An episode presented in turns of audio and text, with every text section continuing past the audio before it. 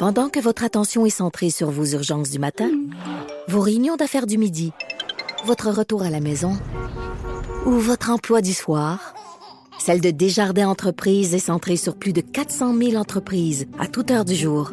Grâce à notre connaissance des secteurs d'activité et à notre accompagnement spécialisé, nous aidons les entrepreneurs à relever chaque défi pour qu'ils puissent rester centrés sur ce qui compte, le développement de leur entreprise. Ben voyons, on est en onde, Mathieu. Des petits problèmes de son aussi. Là. Ouais, mais parle dans ta tête. Deux pièces dans le pot à sac. Joanie, il faudrait. euh, on, va, on va éditer le début de ce segment-là avant de le mettre en onde. Non, elle dit non. OK. Euh, Maude, c'est la période des, des rétrospectives. Ben oui. On Et euh, notre euh, on avait pensé que c'était une bonne idée d'inviter Mathieu Boulet. Jusqu'à maintenant, ouais. Non, c'est encore une bonne idée, je pense. Mathieu, qui est euh, un, un tripeux de sport. Mhm. Et euh, donc, on a eu l'idée de faire une rétrospective des événements marquants dans le monde du sport dans la dernière année. Il y en a déjà pas mal. Là. Un an, on dit- il y en a qui font la décennie, là, vu qu'on change de décennie. Oui. Ça aurait été un peu trop costaud. Juste la dernière année, là, on a Ça du stock pris des heures puis des heures. Là. Ouais, ouais. En fait, c'est de- les- des moments marquants, mais un peu partout. Tu sais, c'est pas nécessairement ici au Québec, c'est pas au Canada. C'est vraiment là, euh, selon nous, sport, ce qui ça. a retenu notre Ce attention. que les tripeux de, de sport retiennent. Janvier, bon, on, on en parlait avec euh, Robbie Saint-Gelais la semaine dernière, championnat mondial de hockey junior. Ça retient toujours l'attention. Mais en janvier 2019, en plus, c'était chez nous, c'était à Vancouver. Les attentes étaient très, très, très élevées. Ouais, le tournoi est, euh, est présenté au Canada à chaque deux ans. C'est une tradition là, du temps des fêtes. Quand on reçoit, c'est pas rare que quelqu'un qui demande à, à ce qu'on mette la télévision, même s'il n'y a pas le son, on Oh veut oui. voir ce qui se passe avec le Canada. Et là, l'an passé, le Canada est à la maison. Match quart de finale. Prolongation, c'est 1-1 entre la Finlande et le Canada. Lancé de pénalité accordé au Canada. Maxime Comtois, le capitaine, Ah. qui rate littéralement son lancer. Là, lui aurait voulu le revoir. Il a ce pas juste pas c'est compté, là. Non, non, non, il l'a raté. Ouais. Et là, le Canada est éliminé parce que la Finlande marque dans les euh, instants suivants et sur les médias sociaux, tu sais, les fameux médias sociaux, là, les Twitter, les Instagram, les Facebook de ce monde, des menaces, des insultes, des menaces de mort également. Et là, l'attaché de presse du premier ministre Legault fait une sortie pour le défendre. La ministre Charret également fait une sortie oui. pour le défendre. Euh, Pascal Bérubé euh, du Parti québécois, là, les politiciens s'en mêlent. Il y avait aussi d'autres personnalités. Il y a des joueurs de hockey dont je me rappelle pas les, des noms. Là. Certains joueurs canadiens qui ont dit là, on va se calmer. Ah oui, c'est juste un lancer de pénalité, un jeune de 19 ans. C'est juste un lancer de pénalité raté. C'est pas lui qui a fait perdre le Canada en bout de ligne. Ah, Ils ont bien eu un but de la Finlande par la suite. Là. Et- Ça, ça avait fait réagir là, pendant plusieurs semaines là, suivant. Ah oui, non, méchant dérapage. La police euh, s'en était mêlée pour voir s'il y avait pas des propos euh, criminels ou s'il y avait pas des possibles accus- accusations à être portées par la suite. là. Et là, les péquistes disaient, ça prend un pays! Les péquistes, ils prennent tout. N'importe quelle occasion Prendrait est bonne. Là. Ah ben là, c'est un Québécois qui a reçu des menaces. euh, ça prend un pays. Mais euh, non, ça n'a pas marché. Finalement, je regarde les sondages, euh, ça lève pas. OK, donc ça, c'était janvier. Février le 3. Oh yes! Oh yes, yes, yes, yes. Ça, c'était yes, pour te faire yes. plaisir. Oh yes, yes, yes, yes, yes. Victoire des Pats Super Bowl. Ça n'a pas été un match marquant parce que C'est c'est plate. c'est le match où il y a eu le moins de points au Super Bowl, 13 à 3. Mais ce qui est marquant dans ce match-là, c'est la victoire de Tom Brady, son sixième Super Bowl, à l'âge bon. de 41 ans. Brady a 42 ans cette, euh, cette saison, mais 41 ans, sixième Super Bowl, les six avec les Pats et les six avec euh, l'entraîneur-chef des Pats, Bill Belichick. Yeah. C'est assez marquant. Il est incroyable. Et Est-ce que tu es d'avis, Mathieu, que c'était son dernier Super Bowl? Non. Ah non, tu penses qu'il peut refaire le coup? Les Pats sont Ouais, comme c'était pas. invincible. euh, Les Pats tough, sont dans les meilleures équipes présentement. ouais. Pas la meilleure fiche, mais seulement trois défaites. Les Pats sont dans le top 5. Sauf que dans les 4-5 dernières games, là, c'est pas. euh, Non, on dirait que la, la touche magique Brady. Non, mais les Pats moins ont là. commencé avec huit victoires, un passage à vide. Je comprends que le calendrier était favorable aux Pats en début de Ouais, saison. aussi. Mais on sait jamais. Les Pats sont quand même dans les quatre, quatre ou cinq équipes à surveiller pour les séries. OK. Je te dis pas que les Pats vont gagner, mais c'est pas assurément son dernier, là. OK. Dans l'année, euh, vraiment, là, tu, tu vois, tu viens nous, nous, nous, nous parler de deux événements. Le deuxième, les Pats, c'est dans ce que moi j'ai le plus retenu. L'autre événement que tu vas nous parler là au mois d'avril, c'est assurément dans mon top 3 aussi des événements marquants de la dernière année sportive. Je le fais par ordre euh, chronologique Oui. pour ça que Tiger Woods, le 14 avril, remporte le Master à Augusta. Ouais. Qu'est-ce qu'il y a de spécial avec cette victoire de Tiger Woods-là? Probablement, ça faisait 11 ans que Tiger avait pas gagné un tournoi majeur. C'est fou, hein? Tiger a eu une mauvaise décennie. Tu sais, si on avait fait le bilan de la décennie, je t'aurais dit que ça a été catastrophique parce que ces problèmes conjugaux, la madame qui courait après avec les euh, bâtons de baseball, c'est au début de l'année 2010. Et ça a passé La vite, hein? décennie a commencé comme euh, de cette façon-là pour Tiger. Son arrestation, v'là trois ou quatre ans, en état d'ébriété, où là, finalement, on a appris que c'était des médicaments. Après ça, c'est quelques opérations au dos. C'était une décennie catastrophique pour Tiger, mais la termine de brillante façon. là. Son 15e titre majeur, après 11 ans sans en gagner un, à Augusta en plus. Quel moment. Quel, Quel moment. moment. incroyable. Imagine la décennie qu'il aurait eu s'il avait été capable de la garder dans ses pantalons. non, mais c'est vrai, parce que c'est c'est ça qui a tout fait des. Non, mais c'est vrai, c'est ça qui a fait. Non, mais Imagine. vous voyez, mais c'est carrément ça. C'est ces problèmes de, de, de dépendance au sexe qui ont tout fait dérailler sa carrière, son mariage. Après ça, tout est, est, est Ça parti en bon vrille. film. Et euh, ben peut-être, peut-être. Mais tu sais, il paraît en plus que le personnage est détestable. Ouais, j'ai déjà que c'est pas un bon ça gars. également Ah ouais? que euh, Ouais. il est réputé pour être euh, dur avec son entourage, assurément sur le plan sportif. Là. Ouais, mais malgré ça, au niveau parce que moi c'est le genre d'affaire qui normalement m'affecterait. Tu sais le fait de savoir que la personne c'est un est, est- est pas agréable, ça, Ouais. ça ça viendrait comme affecter mon appréciation mais Tiger Woods ce qu'il accomplit, ce qu'il a accompli surpasse surpasse ça. Tu peux pas ne pas admirer ce que ce gars-là a fait à son âge de revenir puis de remporter le Masters, sans oublier que là il vient de gagner la Coupe des présidents cette En étant capitaine Oui. également. Donc, euh, ça se termine très bien pour lui en 2019, je me répète, mais mauvaise décennie, mais superbe année 2019. OK. 43 ans seulement, Tiger. C'est pas terminé au golf, on peut continuer là facilement Ouais. jusque dans la cinquantaine quand, quand on est un athlète exceptionnel. Avant d'aller chez les, chez les seniors, ah oui. Ben, c'est quoi que Phil Mickelson est. Ben oui. Ouais, OK. Donc, ça, c'est au mois d'avril. On se transporte en juin. Et euh, à ce moment-là, c'est la finale de la Coupe Stanley. 12 juin. Pourquoi je j'ajoute ça comme un moment marquant? Parce que c'est la première Coupe Stanley de l'histoire des Blues de Saint-Louis. Ça faisait 52 ans que les Blues étaient dans la Ligue nationale sans jamais gagner euh, la Coupe Stanley. Et on a un petit gars de la région de Québec, Samuel qui Ah oui. a remporté, euh, la Coupe Stanley. Mais c'est surtout le fait. Moi, j'aime ça voir les équipes gagner pour Oui. la première fois. Et cette année, on en a eu trois. On a eu les Raptors, on a eu les Blues, et on a également eu les Nationals au baseball. C'est vrai, Ouais. ben oui, les quatre- expos. Trois des quatre sports majeurs, l'équipe a remporté la victoire pour la première fois dans la même année. Et d'ailleurs, le- l'autre événement d'après, c'était le lendemain, le 13 juin, et c'était mode We the North. Oh, oui, We the North, les Raptors. Raptors.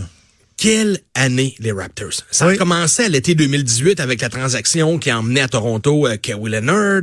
Et là, on savait que c'était un joueur de concession, mais on se disait jusqu'à quel point les Raptors vont pouvoir faire un bon bout de chemin.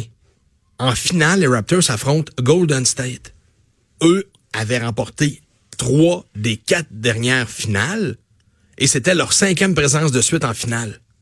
Puis en six matchs, Woodenhart l'a remporté. La parade des millions de personnes dans les rues de Toronto. Puis ça s'est mal terminé selon certains parce que Leonard a quitté Toronto, mais en même temps, il est retourné à la maison parce que lui il vient de la Ben, c'est ça. Californie. Moi, je je dois vous dire, Maude Mathieu, que cette finale-là, cette victoire-là, a augmenté mon intérêt pour le basketball de 1000 Moi, j'ai comme un peu plus découvert et apprécié ce sport-là en regardant Ah, mais les, attends, je vais euh, juste finir ce que j'allais dire. OK, deux secondes. Vas-y. Augmenté de 1000% Il était à 0% avant. OK. 0 fois 1000, ça fait combien? ça fait pas mal zéro. OK, toi, tu gâché, Non. tu gâches le parti, là. T'es donc Je- le- le basketball, je suis pas parler. capable. Ouais, mais là, l'engouement, il y J'ai avait je le sais, j'ai essayé de l'écouter, j'ai essayé dans la finale. C'était trop tard, j'attendais ça, j'écoutais, puis là, j'ai toujours dit, moi, tout ce que j'entends au basketball, c'est Oui. Toi, Maud, est-ce que tu regardais ça au printemps? Ben oui, je l'ai regardé au printemps quand j'avais l'occasion, tu sais, de- soit de jeter un œil ou j'écoutais pas la game au grand complet, là, mais euh, quand j'avais l'occasion, je trouvais ça le fun. Ben, t'es pas la seule, là. Il y a eu des codes d'écoute euh, historiques pour ça, pour le basket. Toi, tu, tu, tu, tu- t'es- t'es un gars chaud de partout de même, toi. Hey, oui! De Hey, j'aime- je- la ah non, coupe. sérieusement, Dans j'aime. les rues à Montréal, il y avait des milliers de personnes, Jonathan. Ah ouais. Sur écran géant. À Québec, même affaire. Et partout Ouais. à travers le Canada. C'est plate. Hey, ça C'est plate. redonne. C'est c'est Non, ton mais ça. opinion. Je suis pas d'accord, mais c'est correct, C'est t'as le le droit de fun trouver ça plate. Est-ce que tu m'as entendu juger les gens qui aimaient ça? Non. Non, mais- juste dire que moi, je trouve ça plate. C'est correct. défait, t'as le droit à ton opinion. Ben oui, c'est ça.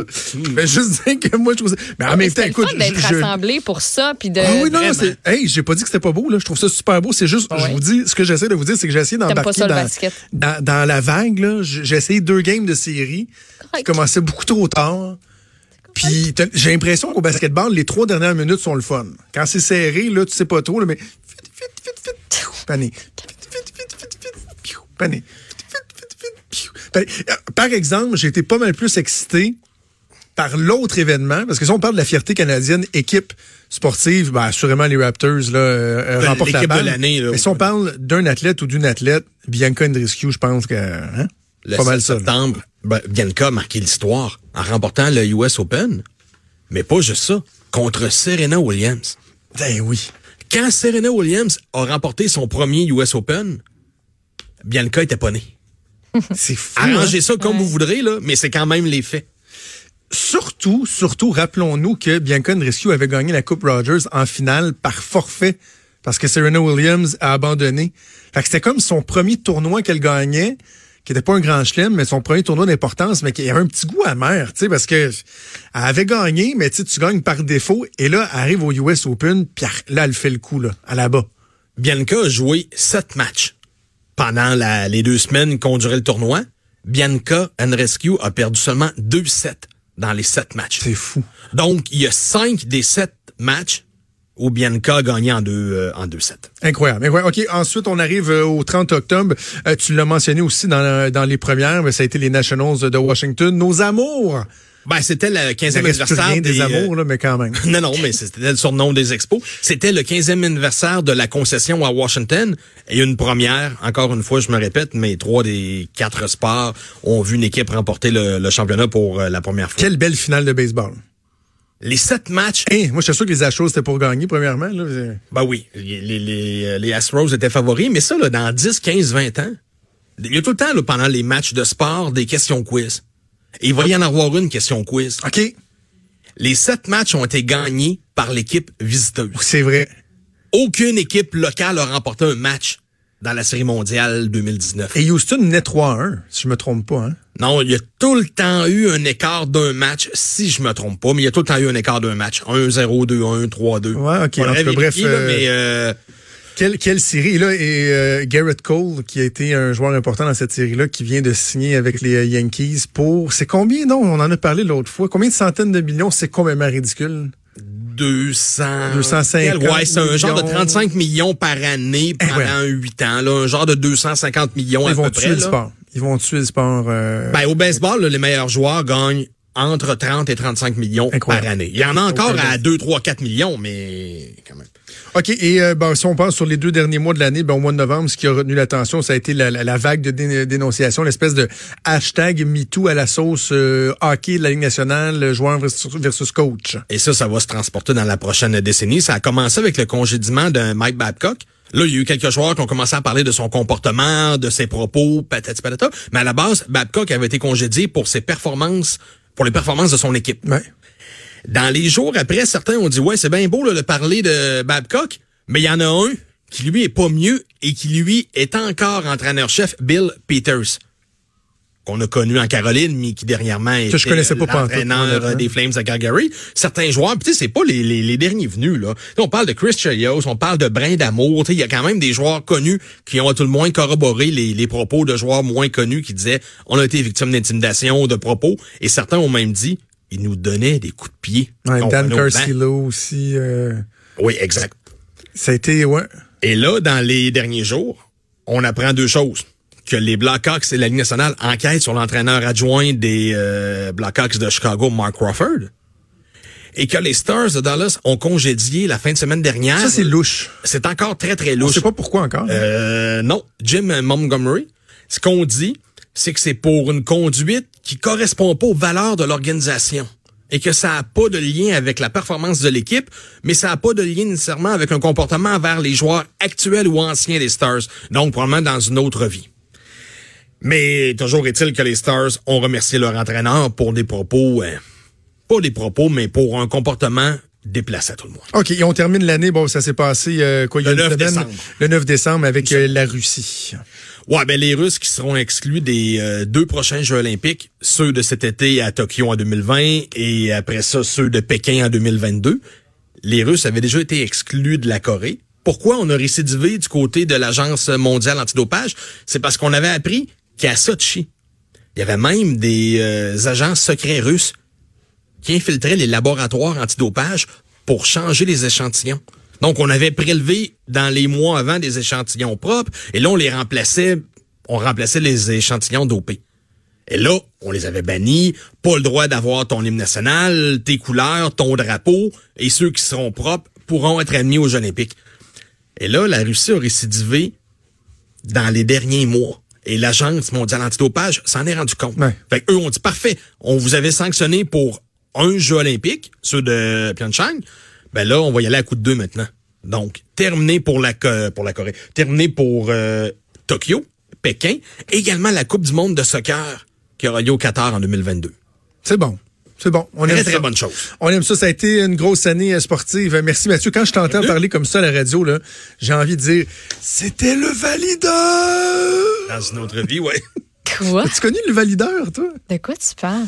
Le valideur. Je l'ai tu Pas pendant tout, hein? Non, pas pantoute. Quand, quand Mathieu était au FM 93, à l'époque où euh, les Nordiques étaient en pleine ébullition, là, à toutes les deux semaines, il y avait des rumeurs que les Nordiques s'en venaient. Euh, dans l'émission où Bouchard en parle, Mathieu avait le rôle de prendre les rumeurs qui étaient autant ici qu'un peu partout en ligne nationale et de faire le nécessaire pour voir ce qu'il en était. Et là, il, il lui avait même donné un, un nom, c'était le valideur. Il y avait des rumeurs à cette époque-là, puis pas à peu près, là. Merci le valideur. Merci. Plaisir. On fait une pause et on revient. Salut.